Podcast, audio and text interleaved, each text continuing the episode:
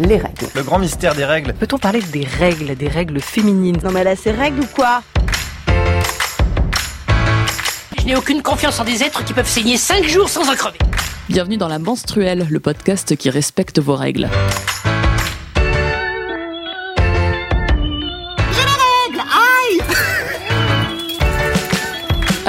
Un épisode un peu différent. Au début du mois de novembre a eu lieu à Paris le tout premier festival consacré aux règles, sans rancune, sans S-A-N-G bien sûr.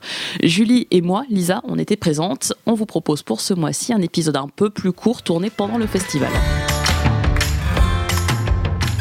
Donc je suis Lisa et aujourd'hui on est au festival Sans Rancune qui s'organise à Paris ce samedi 10 novembre au Point éphémère.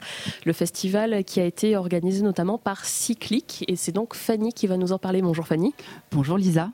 On a aussi avec nous Julie. Salut Julie. Salut. Salut Julie. Fanny, on voulait savoir finalement comment est venue l'idée d'un festival sur les règles. Déjà parler des règles aujourd'hui, c'est, euh, ça vient de mieux en mieux, ça vient de plus en plus naturellement, mais euh, dans certains cercles, c'est encore complètement inimaginable. Alors, un festival sur les règles, comment Ouais. c'est arrivé? Bah en fait, on a décidé de, lancer sans rancune parce que déjà un festival sur les règles, ça n'existait pas. Et euh, on pense que ça manque cruellement d'espace pour se retrouver et parler de règles. Euh, L'idée de sans rancune, elle est née il y a quelques mois. Euh, on était à une réunion cyclique euh, et puis on s'est dit et si on faisait un événement et et en fait, c'est venu assez naturellement. C'est-à-dire que moi, ça fait deux ans que je suis sur des projets de règles. Euh, j'ai d'abord créé le mouvement Clean Your Cup, qui est un mouvement de démocratisation de la cup, mais qui surtout euh, voulait, enfin, veut donner de, de la visibilité aux règles dans les espaces publics qui sont les restaurants, euh, les bars, euh, les musées, etc., dans les toilettes. Et en fait, quand j'ai créé ce mouvement, c'est un mouvement qui est participatif. Donc en fait, il y a des gens qui, ont, qui, qui- qui l'ont rejoint, à qui j'envoie toujours d'ailleurs, parce que le mouvement est toujours actif, des stickers pour aller sticker dans les, endroits qui sont dits cup safe, donc avec un robinet à l'intérieur des toilettes. Et en fait, j'ai lancé ça un peu pour déconner, parce que moi, en tant que cupeuse, ben, je me retrouvais souvent en galère. Et il y a eu une fois de trop, je me suis dit, ok, ça me saoule en fait. Ça me saoule de me retrouver avec euh, le, pantalon en sang, la cuisse en sang, même si aujourd'hui, je peux militer pour d'autres choses, à la limite, tu vois, genre free bleeding, on s'en fout. Mais euh, à l'époque, je me disais, me fait chier. Et je suis entrée dans un bar euh, complètement random à Paris. Et en fait, euh, il était cup safe. Et je me suis dit, euh, ok, je vais commencer à tenir une liste. Et puis finalement, j'ai créé un site, j'ai créé une identité visuelle avec une graphiste. Et c'est comme ça que c'est parti. Et donc, euh, j'ai créé un compte Instagram, un compte Facebook. Et assez rapidement, j'ai eu pas mal d'abonnés. Et je me suis rendu compte que les gens étaient tous en galère avec leurs règles. Mais Parce oui, que- tellement. Mais Enfin, c'est ça, on a tu vois. toutes vécu ce que, ce que tu décris en fait. Bah, déjà, la problématique de cup, genre quand je sors, euh, qu'est-ce que j'en fous? Il y a beaucoup de personnes qui veulent pas passer à la cup parce qu'effectivement, c'est un contre-argument de le confort de la cup. Et au-delà de ça, assez rapidement, c'était plus plus spécialement orienté sur la cup, c'était orienté sur, sur les règles, sur le cycle, sur euh, les douleurs de règles, sur l'endométriose, sur les violences gynéco, sur euh, euh, j'ai 13 ans, j'ai un compte Instagram, j'ai mes règles, je sais pas quoi en faire, qui je dois prévenir, mes parents sont pas au courant, à l'école je sais pas quoi faire. Enfin, en fait, si tu veux, c'est c'est les gens posent tellement de questions et donc à un moment, je me suis retrouvée un petit peu envahie de tout ça et je me suis dit mais en fait, il faudrait tout simplement créer une plateforme où tu peux retrouver toutes ces infos quoi, tout simplement. Enfin, tout simplement, euh, tout simplement oui et non parce que c'était pas facile non plus de monter cyclique, mais euh, mais du coup un an après Cleaner Cup, j'ai lancé euh, cyclique un peu en amont du lancement de la plateforme pour faire un appel à bénévoles. Et donc c'est là que toutes les personnes que vous avez rencontrées qui sont bénévoles sur Sans Rancune, je les ai rencontrées comme ça en fait quand j'ai fait l'appel à l'appel à projet. Et du coup on a commencé à écrire des articles, on a commencé à mettre en, enfin je veux dire à mettre en forme des idées qu'on avait. On s'est euh, toutes et tous retrouvés sur le sujet des règles et euh, assez rapidement, on s'est dit avec toutes ces communautés comment on fait pour la fédérer d'autant plus et surtout pour bah, se rencontrer tout simplement, bah, faisons un festival. Aussi parce que euh, moi, je parle du coup euh, de plus en plus avec des gens, disons des acteurs et des actrices des règles, que ce soit des marques, des associations, que ce soit n'importe quel type de structure en fait. Euh, finalement, euh, Cleaner Cup et Cyclic a été assez rapidement identifié. Et la preuve en est le monde qu'il y a aujourd'hui, puisque ça fait que euh, Cyclic a été lancé en avril, donc ça, fait ça fait six mois, sept mois, huit mois, je sais plus. Mais c'était aussi l'occasion de rassembler des personnes autour de ça, qui ont différentes, différents projets, différentes, différentes façons d'aborder le sujet aussi. Et, et du coup, on s'est dit, ben, c'est le moment. Là, on est tout ensemble. Euh, on kiffe trop. On est comme des sœurs aujourd'hui, alors qu'on se connaît de- pas depuis si longtemps, en fait. Mais euh, c'est vrai que de parler de- de tes histoires de règles, de tes histoires de chat, tu vas vite dans l'intime et finalement, ben, ça devient, ça devient plus facile. Ah bah c'est exactement ce qu'on vit nous euh, avec la Voilà. menstruelle. hein. Ouais, c'est vrai qu'à la base, on était juste euh, des copines, on- enfin des connaissances. On a commencé euh, à parler des règles en mode euh, putain, mais on n'en parle jamais quand même. Euh, Et toi, tu les vis comment? Au début, on se disait. Ça va pas intéresser grand monde, mais vas-y, on pose la question quand même. Et on s'est retrouvé avec des discussions jusqu'à 3 heures du matin, avec des fous rires, parce qu'en fait, c'est vrai que c'est pas nécessairement, il y a des sujets hyper sérieux, mais c'est pas nécessairement que des sujets sérieux, avec des fous rires sur nos galères, sur bah, la fois où, euh, par exemple, euh, j'ai flingué euh, le canapé de ma tante parce que. euh, N'est-ce pas?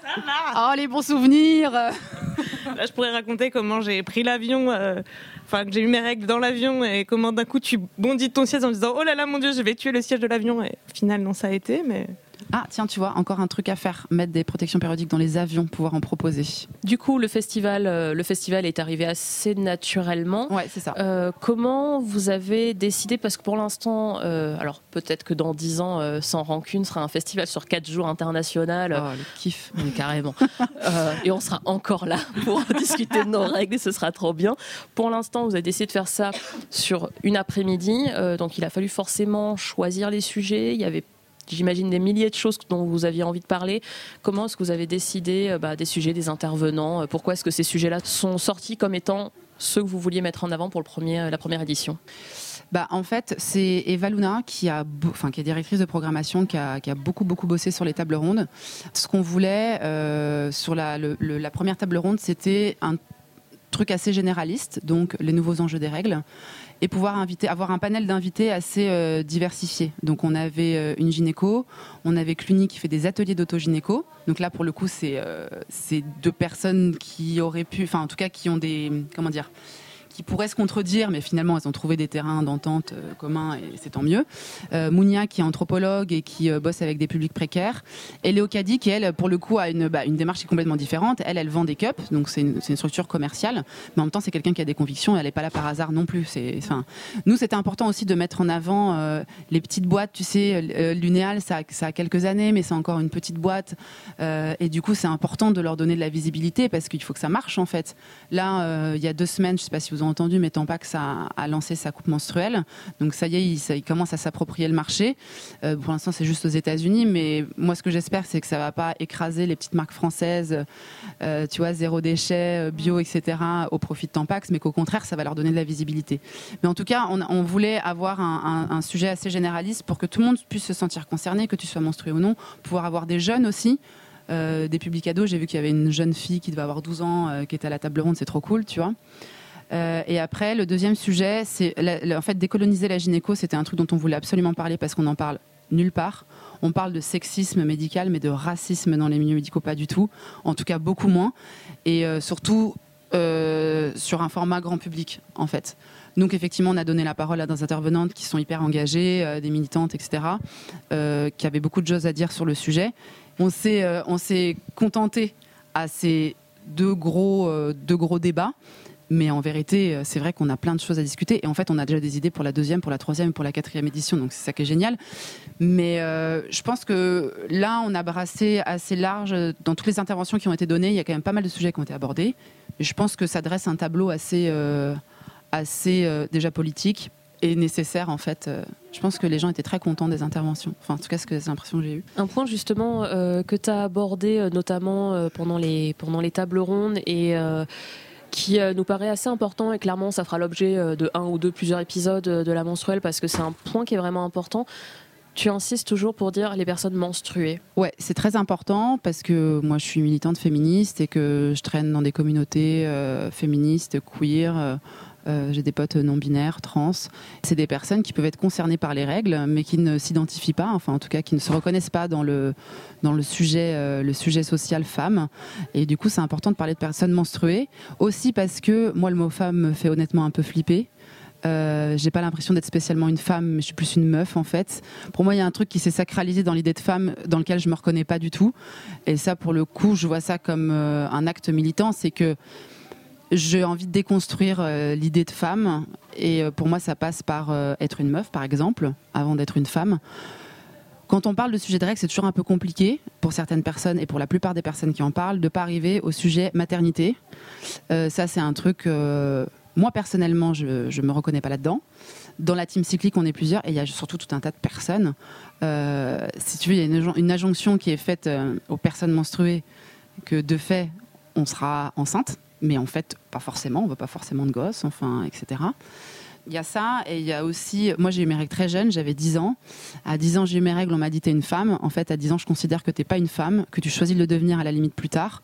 Mais euh, quand euh, je me retrouve face à des jeunes qui euh, sont des pré-ados, qui viennent tout de suite d'être réglés, et on leur dit c'est bien, t'es es une femme, t'es une femme, ma fille, c'est hyper flippant. Et moi, quand on m'a dit ça, perso, j'ai fait ok, non, en fait, ça, j'en veux pas.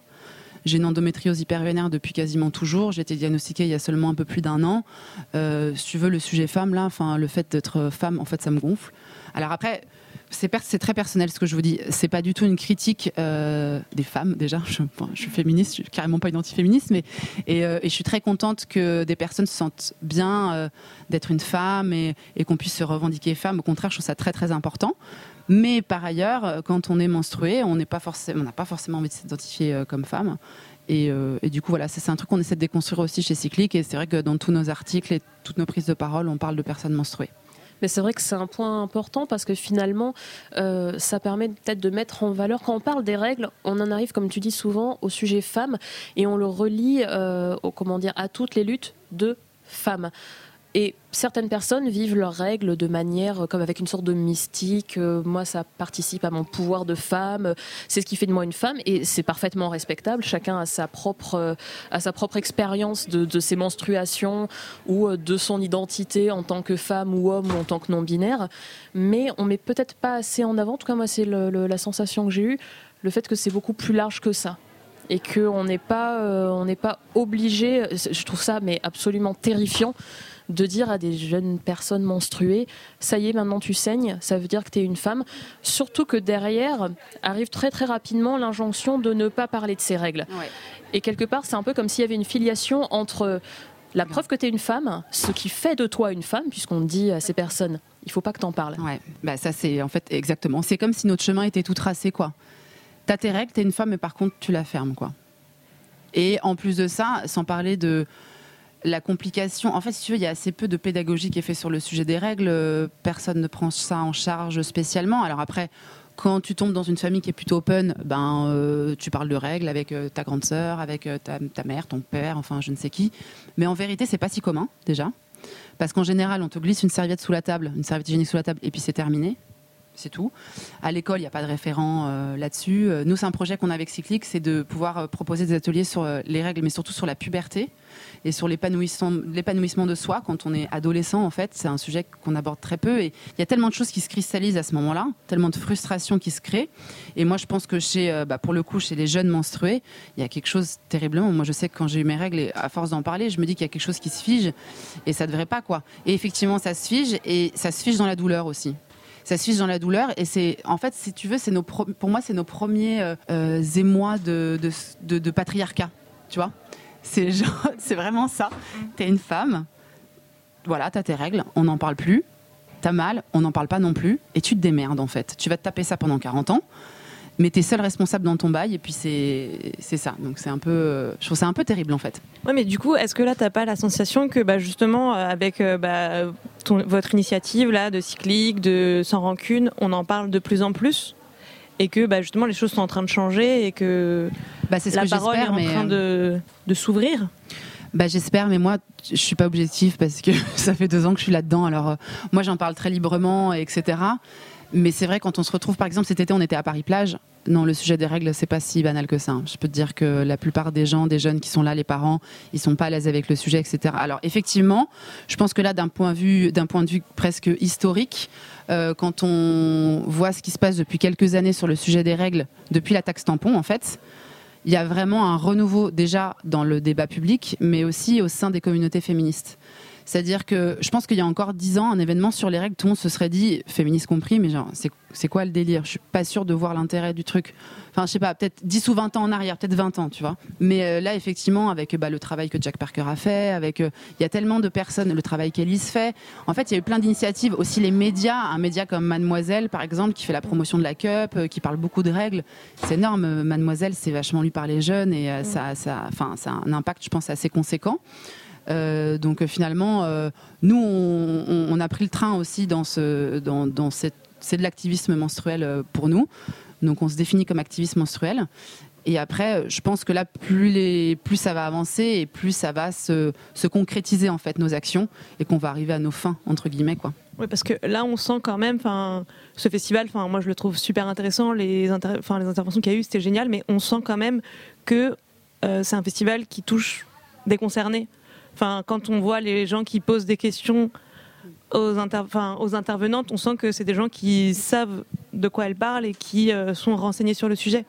L'idée, c'est peut-être que dans quelques années, euh, bah oui, il y ait plein de gamines de 13 ans euh, qui soient dans le public pour venir assister à ça. Ouais, c'est clair. Et là, c'est faut en fait, il faut sensibiliser les parents. Donc, nous, on y réfléchit. Comment sensibiliser aussi les, les mecs cis, par exemple comment les, euh, inclure, euh, inclure toutes les personnes qui ne sont pas concernées directement, mais qui le sont à un moment ou un autre, soit dans leurs relations intimes, soit dans leurs relations familiales, avec leurs enfants, avec euh, leurs sœurs, etc. On n'a pas encore trouvé le, point d'ancrage, mais on y réfléchit euh, très fort. Moi, ce que j'espère, c'est que d'ici quelques temps, en tout cas sur les prochaines éditions Sans Rancune, il y ait plus de mecs par exemple, tu vois. Mais même plus de gens, euh, plus de jeunes, plus, euh, même plus de personnes âgées, enfin, tu vois.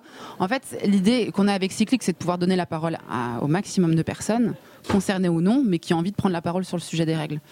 Donc finalement, sans rancune, ce serait la même chose, ce serait de pouvoir faire intervenir.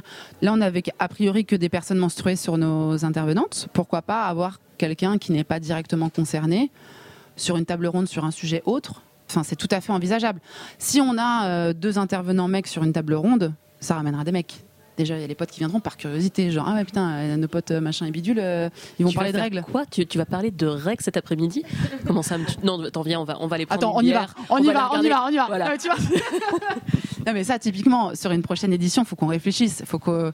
Alors après, on n'a pas envie de se faire mansplaner à tout va. Non, mais tu vois, c'est ça qui est un peu problématique. Parce qu'on l'a toutes vécu, le mansplaining, le mec ah, qui vient t'expliquer comment vivre tes règles. tu, tu, tombes des nues déjà pour à peu près tous les sujets quotidiens. C'est un peu gonflant, un mec qui vient t'expliquer la vie. Mais alors, en plus, un mec qui vient t'expliquer ce qui se passe dans ton corps, c'est surréaliste là mais tu sais toi qui t'es déjà mis un tampon quelque part? Non alors laisse-moi gérer ça toute seule quoi non mais c'est ça en fait c'est ça que moi j'aurais un... bah après il faut voir qui comment pourquoi tu vois non, mais et sur quel sujet mais euh...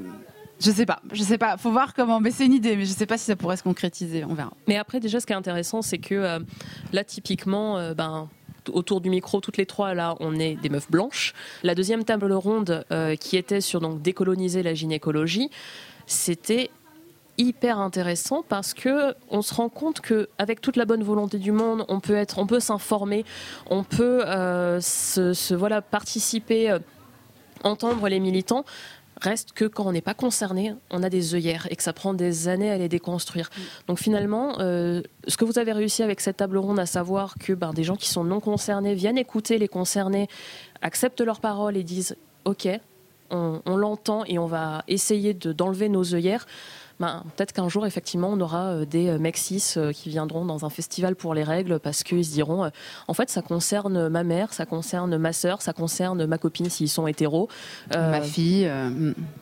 Et que, ben, croisons les doigts. Il y en avait quelques-uns quand même des mecs cis, hein sur la première table ronde dans le public. Vous avez, vous avez pas fait attention Je les ai pas remarqués. Moi, je les ai remarqués parce que je les ai comptés sur les doigts d'une main. il y en avait genre trois.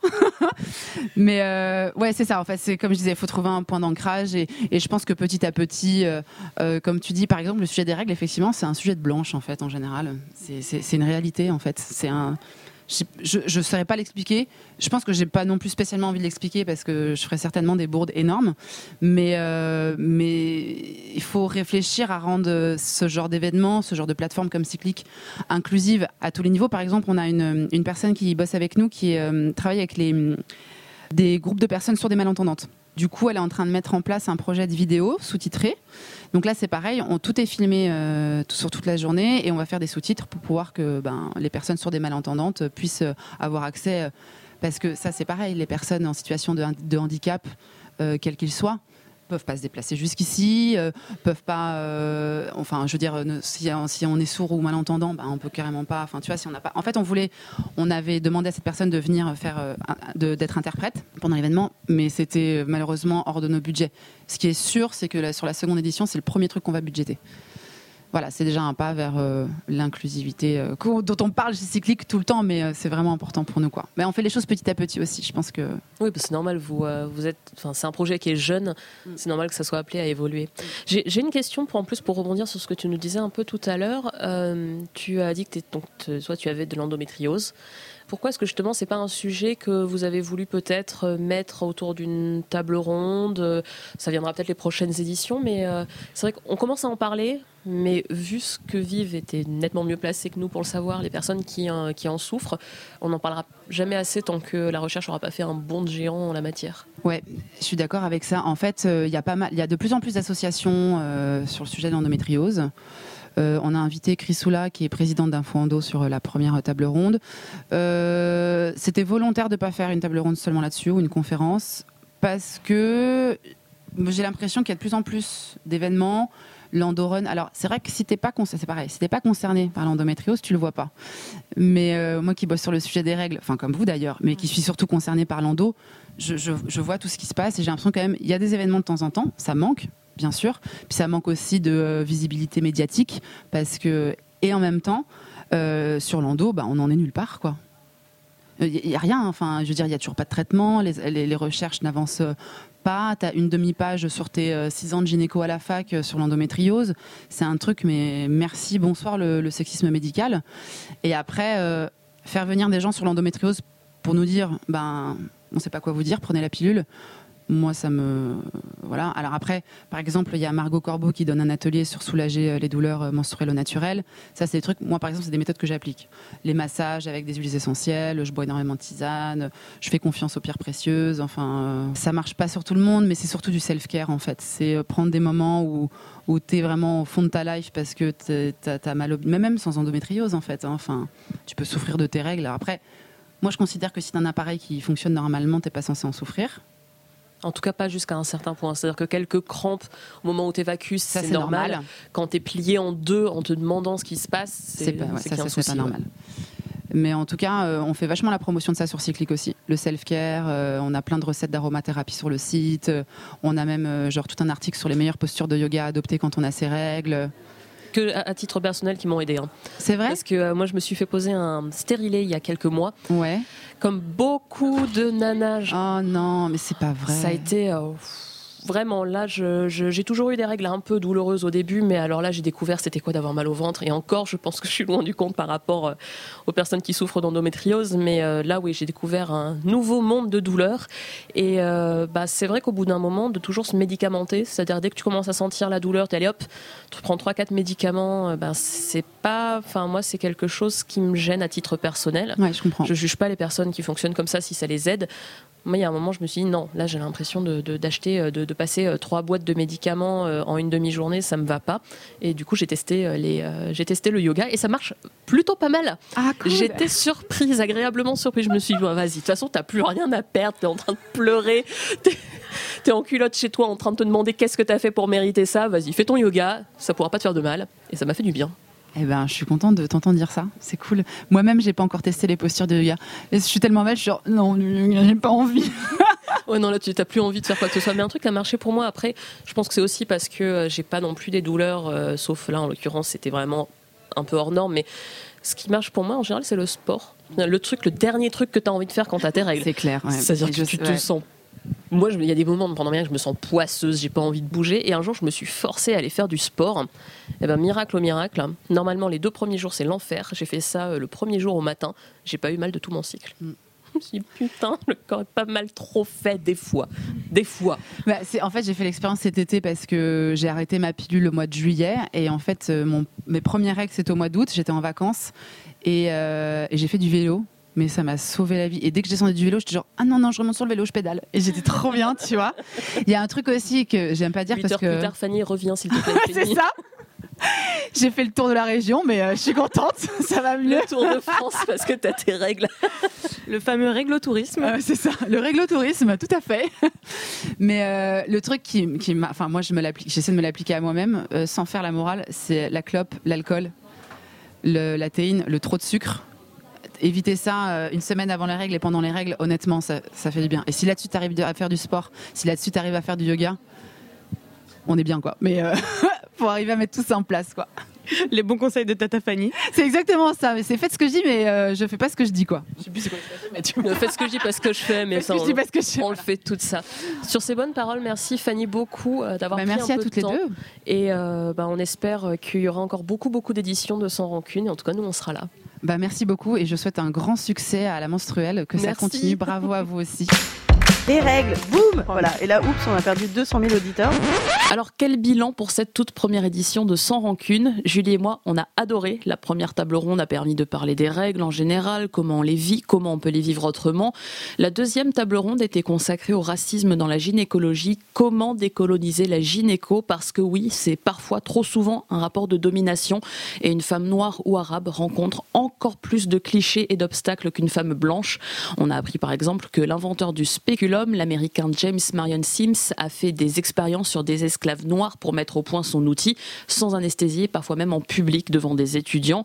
On a aussi entendu Élise Thiebaud, l'auteur de Ceci est mon sang. Elle a raconté son rapport aux règles, ses colères, ses combats pour que les menstruations cessent d'être un sujet mis de côté comme s'il ne fallait surtout pas en parler. Toutes ces interventions, vous pouvez les retrouver en suivant Cyclic et Clean Your Cup sur les réseaux sociaux. Tout a été enregistré et sera dispo pour être vu et revu. On vous met aussi les références des intervenantes sur les réseaux sociaux. Les menstruations, c'est une science. Ça n'a rien à voir avec la lune. Ça, c'est toi qui le dis. Mais notre déesse intérieure dit qu'il s'agit d'un rythme sacré qui représente la célébration profonde de la féminité. La menstruelle est un podcast du réseau Podcut. Vous pouvez découvrir d'autres podcasts sur des thèmes complètement différents, mais toujours aussi bons sur les plateformes de podcast en cherchant Podcut. Merci à Fanny Godbarge d'avoir répondu à nos questions. Vous pouvez la retrouver ainsi que Cyclic et Clean Your Cup sur les réseaux sociaux. On vous met les liens dans la description de l'épisode. Merci à vous de nous avoir écoutés. On vous retrouve le mois prochain à la pleine lune. Les règles, excuse-moi, ça concerne tout le monde.